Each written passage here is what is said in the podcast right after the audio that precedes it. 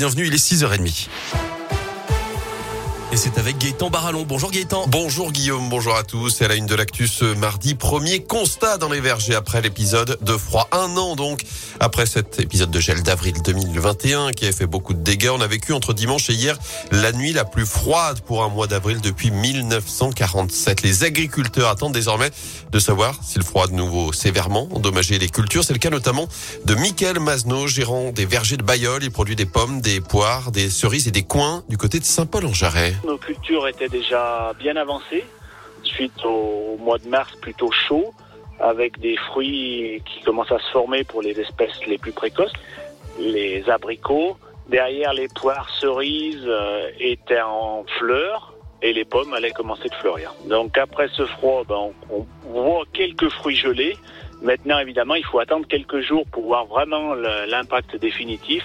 Ça va vraiment dépendre du temps dans les prochains jours euh, qui va favoriser ou non l'accroche des fruits aux arbres. Et pour l'exploitant agricole, l'inquiétude se fait surtout sentir pour les vergers des fruits à noyaux. Dans un communiqué publié dimanche, le Premier ministre Jean Castex a assuré que l'État serait aux côtés des agriculteurs touchés si les pertes devaient s'avérer importantes.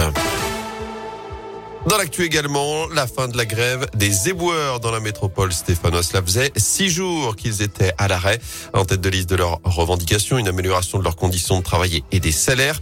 L'intersyndicale assure que le travail va reprendre ce mardi.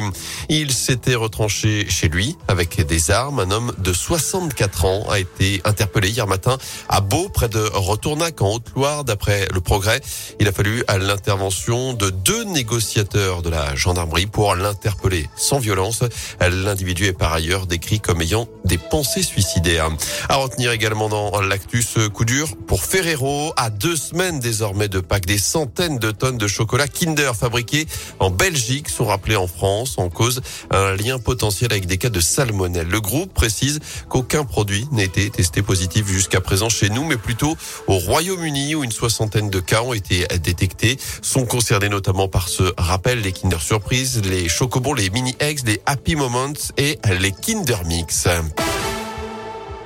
On passe au sport avec euh, du foot et les premiers quarts de finale de la Ligue des Champions. Ce soir, deux matchs sont euh, à l'affiche euh, pour à partir de 21h.